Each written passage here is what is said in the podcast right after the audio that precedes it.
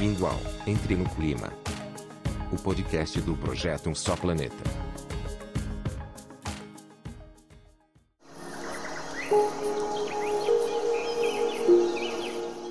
Este episódio faz parte de Um Só Planeta, maior movimento editorial brasileiro para promover práticas sustentáveis, em parceria com Ambipar, Braskem, Endi e Natura.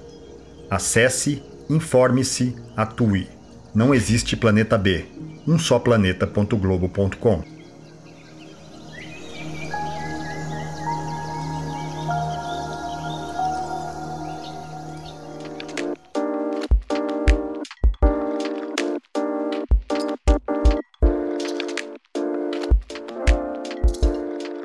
Oi, pessoal, sejam bem-vindos ao Entre no Clima, o podcast do Um Só Planeta. Por aqui vamos ouvir vozes das mais variadas áreas com um tema em comum, a sustentabilidade. Eu sou Vanessa Barbosa, editora assistente do Um Só Planeta, e no episódio de hoje, nosso convidado é o Carlo Pereira, diretor executivo da Rede Brasil do Pacto Global da ONU. Bom, então, Carlo, muito obrigada por estar aqui com a gente, participando de, do nosso podcast Entre no Clima. É um prazer tê-lo aqui com a gente. E, e para começar, é, em linhas gerais, como é que você define o trabalho e a importância da Rede Brasil do Pacto Global da ONU? Obrigado, Vanessa. Uma satisfação estar aqui com você. Olha só, o Pacto Global ele nasceu para trazer desenvolvimento sustentável para as empresas e para que as empresas implementem o desenvolvimento sustentável, né? nas questões ambientais, sociais e de governança. As empresas são um player muito importante no sentido de um impacto negativo, mas também, obviamente, por consequência do impacto positivo. Então, temos que trazer as empresas para essa discussão. Esse é o nosso objetivo. O que, que a gente faz? Temos os 17 Objetivos de Desenvolvimento Sustentáveis, né? Agenda 2030, e o que a gente está fazendo hoje é priorizando uma série de indicadores que chamamos de indicadores de impacto, para que a gente consiga, de maneira concentrada, fazer com que o ponteiro desses indicadores mexa. Tá? Para materializar, a gente está perseguindo, por exemplo, mulheres em cargos de alta liderança, pessoas negras em cargos de liderança, metas de redução de gases de efeito estufa baseadas na ciência, salário digno, e assim como essas, outros temas muito importantes, de novo, relacionados a questões ambientais, sociais e de governança. Então, o que a gente faz é apoiar as empresas para que elas, de maneira individual, consigam avançar na agenda, ou seja, elas entendem esses temas por meio de troca de experiência, jornada de capacitações, etc., etc., e estabelecem compromissos com a sociedade. E do outro lado, a gente tem ações coletivas. Então, ações coletivas que empresas e outros tipos de instituição se reúnem no Pacto Global, Pacto Global fazendo papel aí então de uma plataforma de ação para atacarem algum problema da sociedade, tá? Que tem a ver com esses temas que eu comentei, só que daí de maneira concentrada e de maneira coletiva, que é essencial. Colaboração é fundamental para a gente fazer a agenda andar. Perfeito. E hoje, Carlos, a rede reúne mais de 1.300 membros, né? Em 2015, eram menos de 500 participantes, e em 2020 teve um recorde de inscritos. O que tem justificado esse crescimento? Sustentabilidade virou um pilar aí para as empresas brasileiras? Olha só, Vanessa, eu iria para duas frentes, uma frente um pouco mais filosófica e uma frente um pouco mais prática, se me permite. Né? Uma mais filosófica no sentido de que é, eu realmente acredito que os valores do século XXI eles começaram agora, né? É claro que nenhuma mudança é abrupta, mesmo as revoluções elas começam, né? De algum lugar e vão acumulando até chegar naquele ponto, acumulando conhecimento, acumulando energia até chegar naquele ponto. Eu entendo que agora, como o Algor fala, a gente está na revolução da sustentabilidade, né? Então, no, com o impacto da revolução industrial e a velocidade da revolução digital. Eu realmente acredito nisso. Então, o que aconteceu foi que não só o Pacto Global, tá? Mas o Pacto Global, como você disse, ele saiu de 500 para mais de 1.300 organizações. No Brasil, a Rede Brasil foi a rede que mais cresceu no mundo ano passado, das 70 redes, que são 160 países, foi a que mais cresceu, e esse ano a gente continua no mesmo ritmo, tá? E eu entendo, e de novo, não só o pacto, por exemplo, essa semana o PRI, que é uma iniciativa irmã do Pacto Global, começou no Pacto Global, que são os princípios de investimento responsável, né? É a grande iniciativa de investimento responsável, finanças sustentáveis, bateu o número de 4 mil membros também. E veja que interessante, só se a gente pegar nos países em desenvolvimento, esse aumento foi de 30% só o ano passado. Tá? Então, o que está acontecendo é que os países desenvolvidos, principalmente a Europa, que já vinham bastante maduros nessa discussão, eles, claro, começam agora a cobrar dos países em desenvolvimento também. Né? Então, a gente vê que teve e tem, na verdade, né, uma febre ESG no Brasil agora, porque os diferentes atores, principalmente o mercado financeiro, começou a vir com muita força para essa agenda. Mas, como o próprio Larry Fink falou na última carta dele, na verdade, comentando a última carta dele, fundador e CEO da BlackRock, né? 9 trilhões sob gestão. Então, é uma pessoa que todo mundo para para escutar. Como ele comentou no podcast da, da própria BlackRock, ele falou: o que eu faço, eu não sei porque ele comenta, né?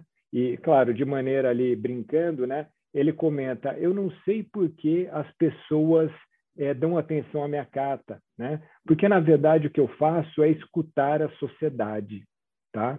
Então, assim, é claro que a primeira parte do comentário é uma brincadeira que ele faz, que todo mundo escuta aqui T9 3 sobre gestão, mas a segunda parte eu acho muito valiosa, porque, na verdade, o que ele diz é o seguinte: todo esse movimento que eu estou fazendo, ou seja, o mercado financeiro, o mercado amplamente está fazendo, é o que? É escutar a sociedade. A sociedade mudou, seus valores mudaram, então isso exige com que o setor privado seja um protagonista nessa agenda da sustentabilidade. Nossa, que bárbaro a gente acompanhar essa expansão. Vou fazer até uma, uma... vou divergir um pouco da nossa linha aqui, um pouco combinada, para inserir uma pergunta é, antes. É, você já está trabalhando com isso há muito tempo, né? É, envolvido nesse ambiente, e ESG é um termo que ganhou muita fama agora. A gente tem se falado muito, mas já se fala de sustentabilidade corporativa há muito tempo. O que, que fez essa virada, né? De a gente falar de sustentabilidade dentro das empresas e agora ESG? O que, que deu isso exatamente para você? Boa pergunta. Olha só, o acrônimo ESG, sempre gosto de comentar, até porque é um, uma questão de orgulho para a gente no Pacto, sem dúvida nenhuma, ele nasce numa publicação do Pacto Global, né? uma publicação de dezembro de 2004 chamada Who Cares Wins, e, ou seja, quem se preocupa ganha, né? ou seja, tem um retorno financeiro. Né? Essa publicação, que vem então quatro anos depois da fundação, do lançamento do Pacto Global, foi um pedido do secretário-geral, então secretário Kofi Annan, que também fundou o Pacto, e ele pediu ali para o Pacto e para a UNEP ele falou: olha, a gente precisa trazer o setor financeiro para essa discussão. Né? Como a gente faz? Então, ele comissionou UNEP e o Pacto Global. O UNEP é Programa das Nações Unidas para o Meio Ambiente, né? PNUMA, e ele é, e essas instituições então vieram com essa publicação. Publicação essa que no ano seguinte, 2005, dá origem ao PRI, tá? E aí o que aconteceu? É, a gente teve, então, desde então, a gente passa, convencionou-se a usar o termo ESG, o acrônimo ESG, dentro do setor financeiro. E aí o que acontece? A gente sabe que uh, money talks, como a gente estava falando ainda há pouco, né? ou seja, o dinheiro ele fala, ele tem peso, né? a gente sabe disso, faz as coisas se movimentarem. Então o que aconteceu? o mercado veio amadurecendo, o mercado financeiro, dentro desse tema da sustentabilidade, dentro do ESG. E aí, aqui no Brasil, o que a gente comentou agora, né? uma conjunção de fatores. Então, o fator de uma cobrança do mercado externo, Então, a gente poderia dar vários exemplos que todo mundo tem na cabeça do mercado externo pressionando muito. E aí, quando eu falo mercado externo, estou falando desde consumidores e, é, por consequência, varejistas, empresas de toda, toda sorte e também investidores. Né? A gente tem um amadurecimento do mercado local, naturalmente, uma pressão da população internamente e externamente também. Então, tudo isso fez com que o tema explodisse aqui no Brasil. Tá? E aí veio o quê? O que a gente chamava de sustentabilidade, passaram a chamar ESG. De novo, conceitualmente, é, seria isso. Sustentabilidade é como o setor produtivo chama, e ESG é como o setor financeiro chama sustentabilidade. Tanto que, até dois anos aproximadamente, as pessoas sempre colocavam fatores ESG. Por quê? Porque, na verdade, no final do dia, e aí eu vou terminando a resposta, é sempre aquilo, gente. O que, que é, no final do dia, isso aqui? É uma questão de risco e oportunidade. O jeito que as empresas trabalham esse binômio não mudou, nunca vai mudar. O que mudou são, de novo, os valores da sociedade, e isso está representado nesse binômio. O que, que eu quero dizer? Que Antes, eles tinham ali uma série de fatores para a questão de risco e também para a questão de oportunidade, e agora a gente tem um rol de fatores relacionados a questões ambientais, sociais e de governança. Ótimo esclarecimento, Carlos. Muito obrigada. É, e aí você falou duas palavras-chave, né? Risco e oportunidade. E cada vez mais os riscos do mundo que estamos vivendo estão mais claros, né? E, e, e as pessoas estão mais atentas a eles. Estamos, o mundo está numa corrida para reduzir emissões de gases de efeito estufa e frear aí o ritmo das mudanças climáticas, né? Quais as principais iniciativas da rede para enfrentar esse desafio? E você comentou no começo da nossa conversa sobre a Science-Based Targets, né? De metas baseadas na ciência, a importância das empresas seguirem é, esses critérios. Pode, pode avançar um pouquinho nisso com a gente? A gente sabe o quê? A gente sabe que para que a gente faça gestão, a gente precisa ter indicadores. E para que a gente avance de maneira efetiva, a gente tem que ter metas, tá? Então, isso eu falo é, é, de maneira muito direta, porque a gente fica muitas vezes é, se perguntando: olha, esse tipo de coisa, questões ambientais, sociais e governança, deveria ter meta? Deveria. Se a gente quer ser realmente sério, a gente tem que ter metas. Só que não qualquer meta. Né? Primeiro, a gente tem que ser sério na construção da meta, então tem que ser metas baseadas na ciência. O tema da mudança do clima não é um tema trivial, seja para quem for, né? seja para o cientista no painel de mudança do clima da ONU, né, o IPCC, seja para empresa, ainda mais para empresas. Então, hoje a gente tem algumas iniciativas, sem dúvida nenhuma a mais sólida delas, que é, então, o SBTI, né, que seria Science Based Target Initiatives, ou seja, iniciativa para estabelecimento de metas baseada na ciência, que é a iniciativa Pacto Global, WWF, WRI e CDP, ou seja, quatro instituições super sólidas, super sérias e que ajudam as empresas no estabelecimento das metas, né? Em que sentido?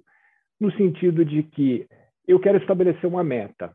Eu sou aqui uma fábrica de cimento. Quero estabelecer uma meta, mas eu não tenho clareza do quanto que eu tenho, qual, qual, tem que ser essa minha meta para eu de fato contribuir para a questão da mudança do clima, para contribuir com o Acordo de Paris. Lembrando que o Acordo de Paris ele estabelece a questão de limitar o aquecimento a 2 graus até o final do século, mas com a ambição do 1,5. Né? Então, quanto que eu tenho que ter de meta para contribuir com o 1,5? A resposta está ali. Né? Então, essa iniciativa ajuda as empresas no desenvolvimento da meta e, no final, aprova, então, essa meta.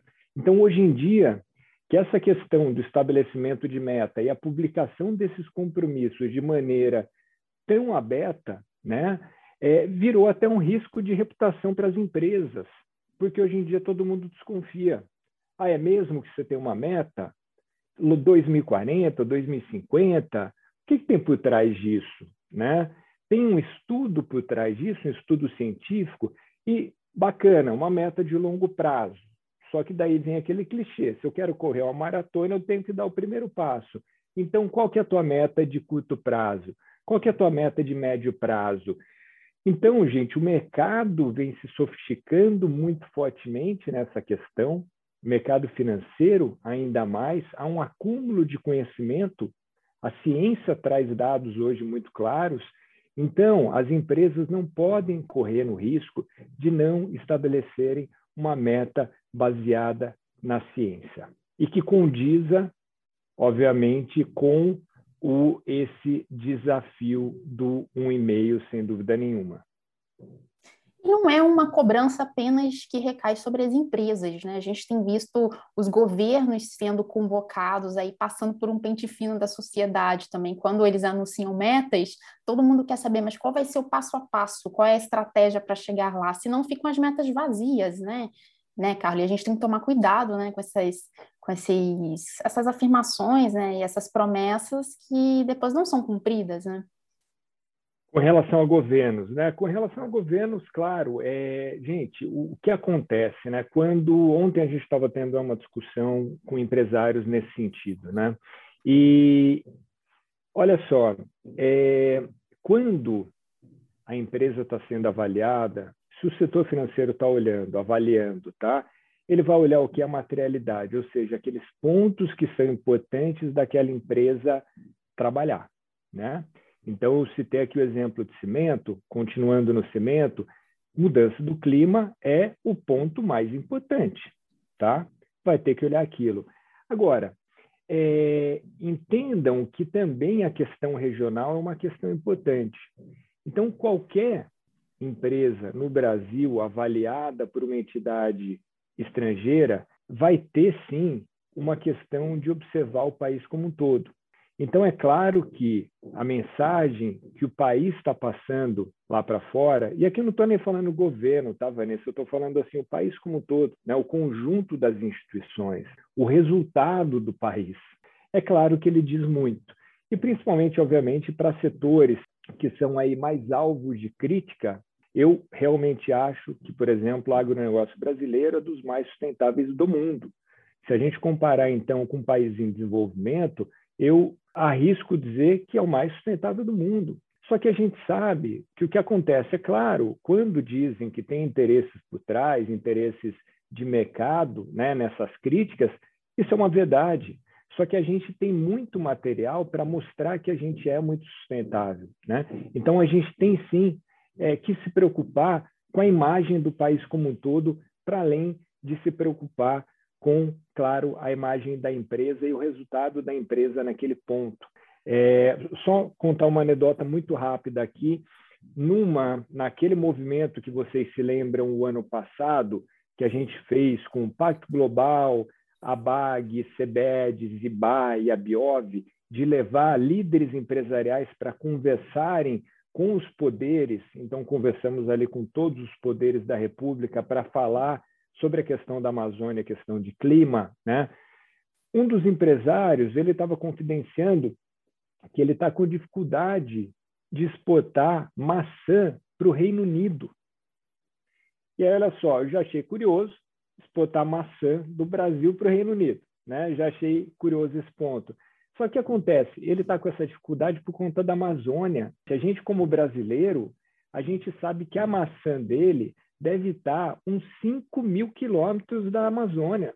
Só que o que acontece? Lá para fora, fala, opa, eu não quero comer essa maçã, que essa maçã deve estar derrubando árvore na Amazônia. Então, assim, por isso que sim, a gente tem que se preocupar com a imagem do país como um todo. Perfeito, e essa reflexão que você traz, ela é muito bem-vinda, né, Carlos? Porque é, as generalizações, elas ocorrem, não é? Então, o exemplo do, do fabricante de maçã, que não tem relação com, com o desmatamento, desmatamento da Amazônia, ele vai sofrer as consequências. Daí a importância também de ter esses atores organizados, né, com, com, com organizados entre si, talvez até setorialmente, para poder mostrar ao mundo, né, nas relações, nas conversas, que olha, a gente está fazendo direitinho. É, essa, a importância de, de, trabalhar a imagem, trabalhar a reputação, é algo que você traz e que é muito importante.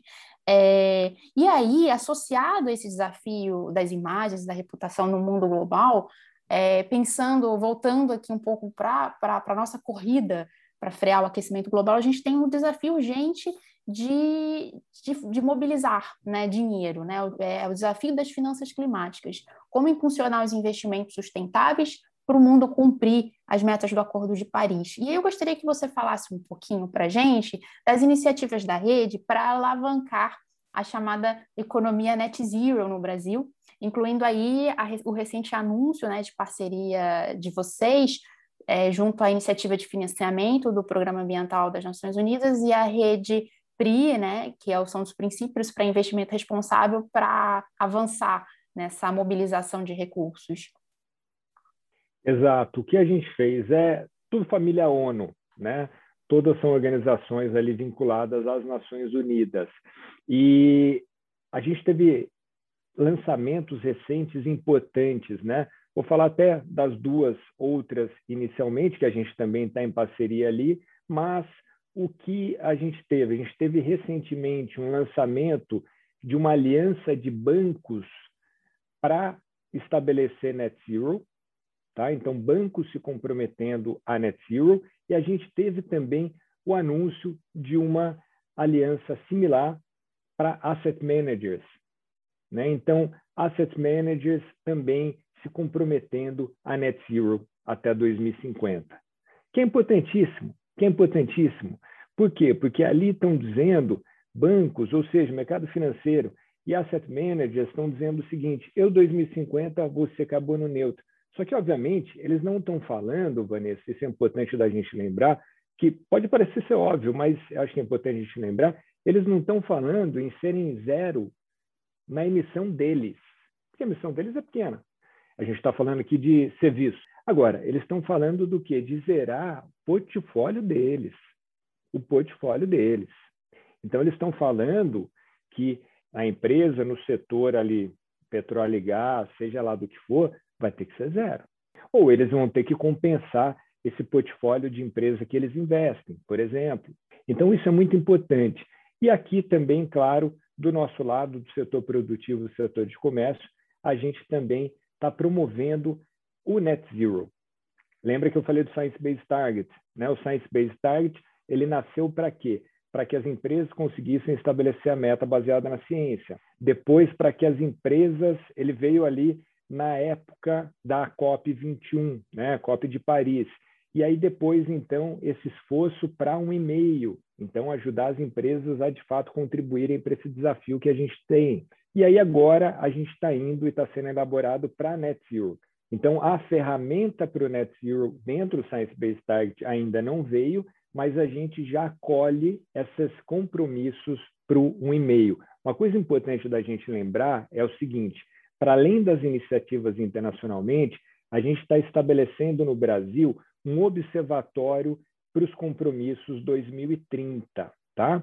E aí, de novo, não só em clima, mas nos outros temas também, as empresas vão soltando compromissos no mercado. Ninguém monitora. Claro, tem ali um player que tem uma curiosidade, seja um investidor, seja um consumidor, seja um acionista que vai monitorar. Mas o mercado como todo, a sociedade como todo, acaba que não monitora. Então, a gente vai passar a monitorar. Então, isso quer dizer o quê? Que a gente vai monitorar os compromissos de clima. Com isso, a gente vai conseguir saber no agregado das empresas no Brasil o quanto que o setor privado está se comprometendo a impactar positivamente essa discussão e também a gente vai, ano a ano, saber se de fato estão avançando nessa discussão. Porque vamos lá, né, Vanessa? Eu sei que assim, boa parte das empresas, digo, a grande maioria das empresas, obviamente, estão bem intencionadas e sérias nessa questão. Mas assim, soltar um, um desafio para 2050, né? Eu posso aqui soltar uns 10 para você sem problema nenhum. Agora, é, não dá para ser assim, né? A gente tem que, de fato, entender se isso está se concretizando, tá? Primeiro, a gente vai ter clareza se a gente está é, tá indo para o caminho que a gente tem que ir, é, no, no, no, consolidado dos compromissos, né? Porque mesmo que os compromissos sejam vazios, a gente tem que saber se esses compromissos eles são aderentes a esse desafio do um e-mail. O que, que significa para um e-mail? Vamos só lembrar isso aqui. Significa reduzir até 2030 45% das emissões globais das emissões de, de 2010, né, no base 2010. Então, um desafio gigantesco. E é o Pacto Global, globalmente, acabou de soltar uma, uma publicação muito interessante que fala o quê? É, dos países do G7, as grandes empresas, as maiores empresas dos países do G7, as listadas em bolsa, elas estão contribuindo muito pouco. Elas estão ali por volta de 15% do que deveria ser. Então, por isso que a gente quer fazer esse monitoramento. Não só isso, e a gente não está também só cobrando das empresas, mas a gente, claro, está estabelecendo uma série de iniciativas para apoiar as empresas nessa, nesse desafio.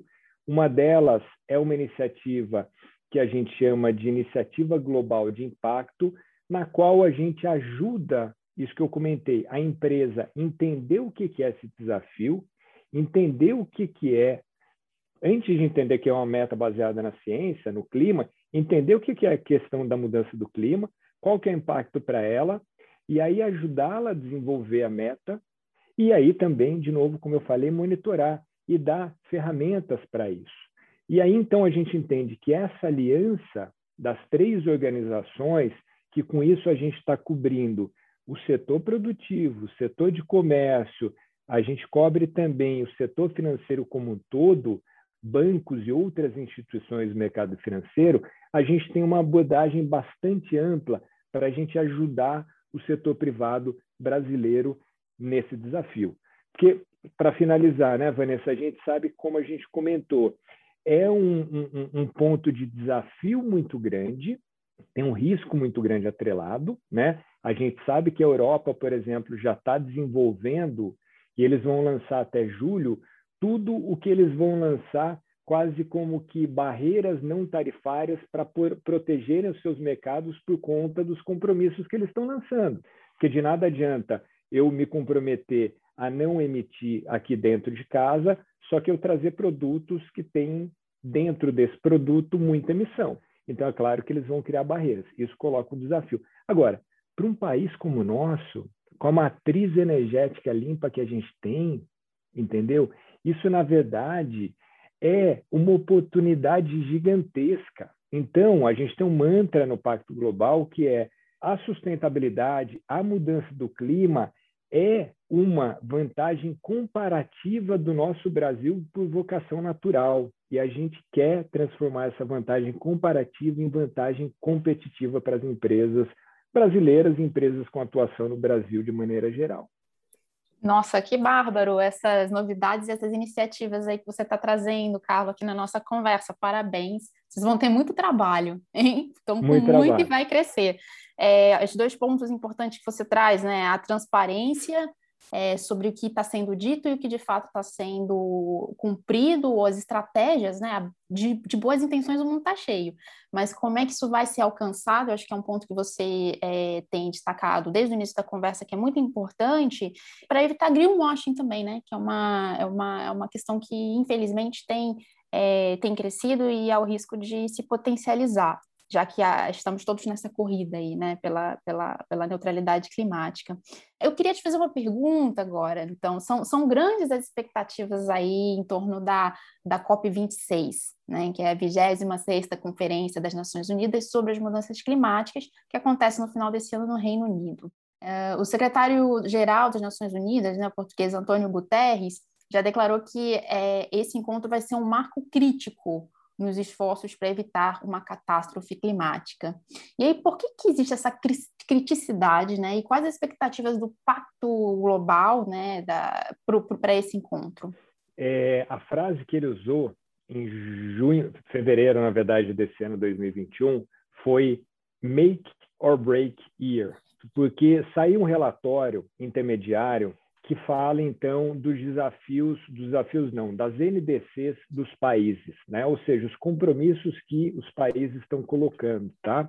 E aí faz-se um cálculo então para entender se a gente está indo bem ou não. E a gente, né, sem muita surpresa, infelizmente, a gente não está indo bem.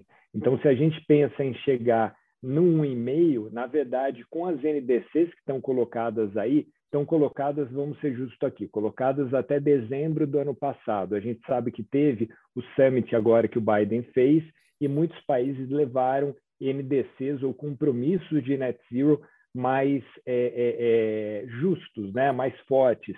E hoje, do jeito que a gente está pegando os dados de dezembro, a gente está indo para 2,9 a 3,4 graus de aquecimento. E aí, falando do Guterres, traria a, a Greta aqui, ela fala cada grau, cada decímetro, não lembro agora como falo, qual termo, mas cada um deles conta muito. Né? E o que significa isso? Significa que os cientistas não têm 100% de clareza, acho que é uma coisa que muito difícil de ter, mas da questão do ponto do não retorno. E essa é a grande preocupação essa grande preocupação com o mundo, essa grande preocupação com a Amazônia. Então, o professor Carlos Nobre é muito vocal nesse sentido, né? Qual que é aquele ponto que o bioma Amazônia entre num processo irreversível de savanização? Qual aquele ponto que a gente entra numa espiral negativa no mundo que a gente não consiga mais sobreviver como espécie? É disso que a gente está falando, né? E né, a gente pega frases passadas do próprio presidente Obama dizendo né, que a gente era a primeira geração a sentir os efeitos da mudança do clima e a última geração que ainda tem chance de fazer alguma coisa contra isso.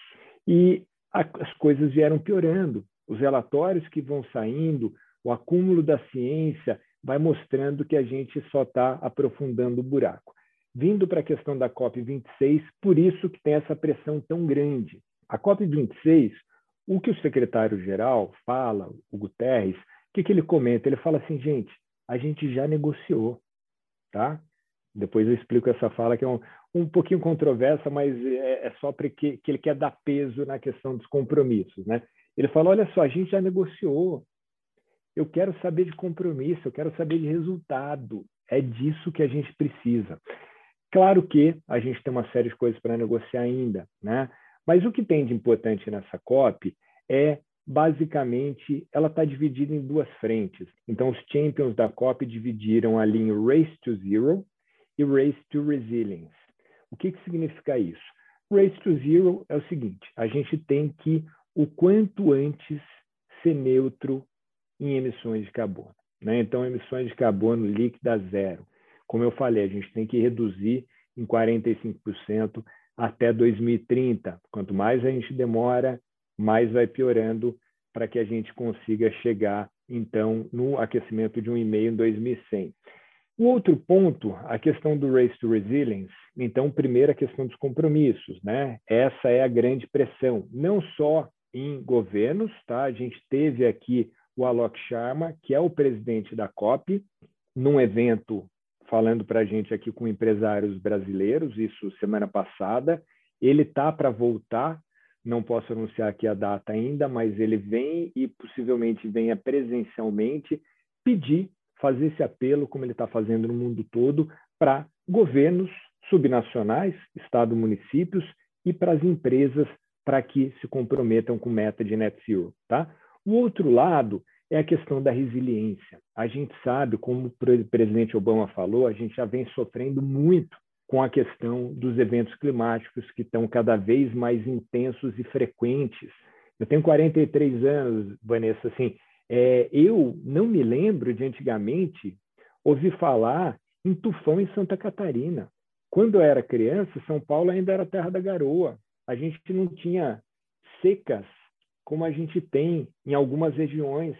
Então, já estamos sofrendo também como Brasil e com o mercado. Né? Nosso agronegócio, que é a grande, o grande motor do Brasil, aumentou 30% ano passado, já tem cenários aí bastante preocupantes. Né? Então, a gente já está sofrendo muito. E, nesse sentido, obviamente, como sempre, quem sofre desproporcionalmente são os países mais pobres, os países em desenvolvimento. E, claro, dentro deles, sempre a população mais vulnerável, e que no Brasil representa a população negra e mulheres, que são afetados diferentemente, desproporcionalmente.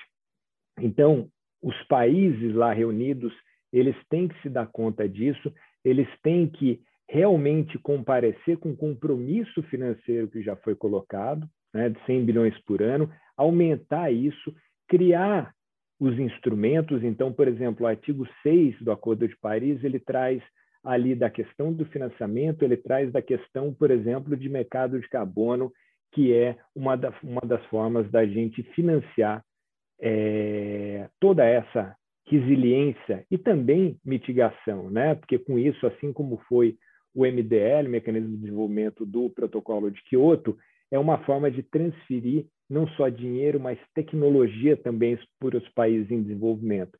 Então, são essas duas frentes que estão ali marcadas, né? E isso, sem dúvida nenhuma, estão dando muito peso para essa questão é, da mitigação, para essa questão do net zero, mas, claro, tem um cuidado também muito grande com a questão do financiamento da agenda. Sem isso, a gente não vai andar, tá? Isso tenha certeza. Perfeito, Carlos. Você trouxe aí, apontou aí nessa, nessa fala alguns gargalos e alguns pontos cegos que ainda precisam ser superados, né, dentro das organizações, dentro das cooperações governamentais, né, é, mas infelizmente estamos caminhando, né, todos esses exemplos que você deu no começo da nossa conversa, as iniciativas do pacto, mostra que está acontecendo uma, uma mobilização, né, mas o que, que precisa, o que precisa ser feito, ou qual é a palavra-chave de ordem para que isso possa uh, para que isso possa ganhar mais volume e movimento rápido, porque a gente tem uma questão aí de tempo, né? A gente tem que fazer cortes, cortes rápidos, cortes certeiros. Qual é a palavra-chave, qual é o movimento-chave que você diria que é indispensável nesse momento aí para a gente concluir? Olha, eu apelaria para a psicanálise, né? É o que eu comento sempre com os, os líderes e as líderes empresariais, aqueles que ainda estão na fase de negação, Saia disso. E, de novo, tem muita oportunidade para além dos riscos, gente. É isso que a gente fala sempre. Então, a gente já vê aquelas empresas que saem, na, saem à frente e vão lançando mão de mecanismos inovadores financeiros com metas relacionadas a carbono, mas não só carbono, metas relacionadas à sustentabilidade de maneira em geral.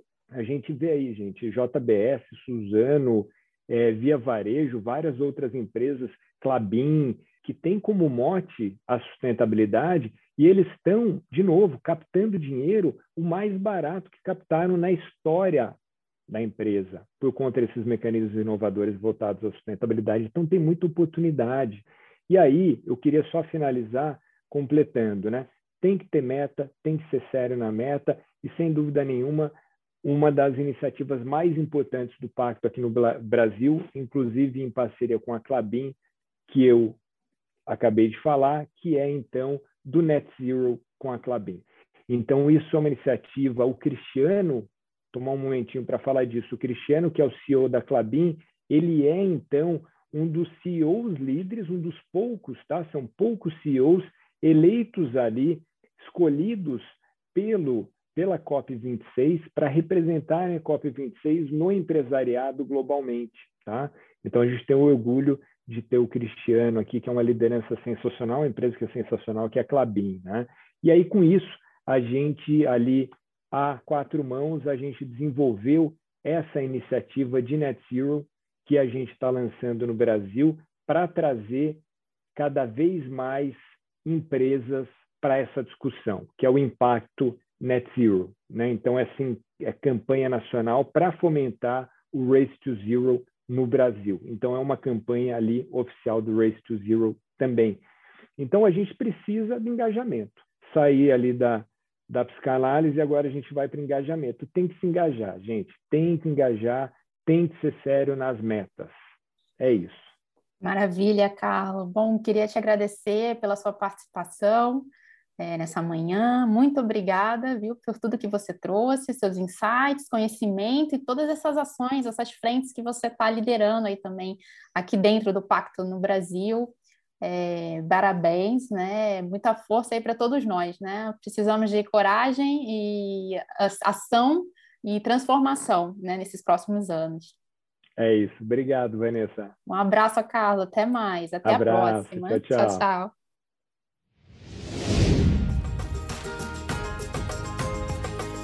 Esse podcast é um oferecimento de um só planeta. Movimento editorial brasileiro de maior impacto para enfrentar a crise climática. Comente, compartilhe ideias, engaje. Porque não existe planeta B.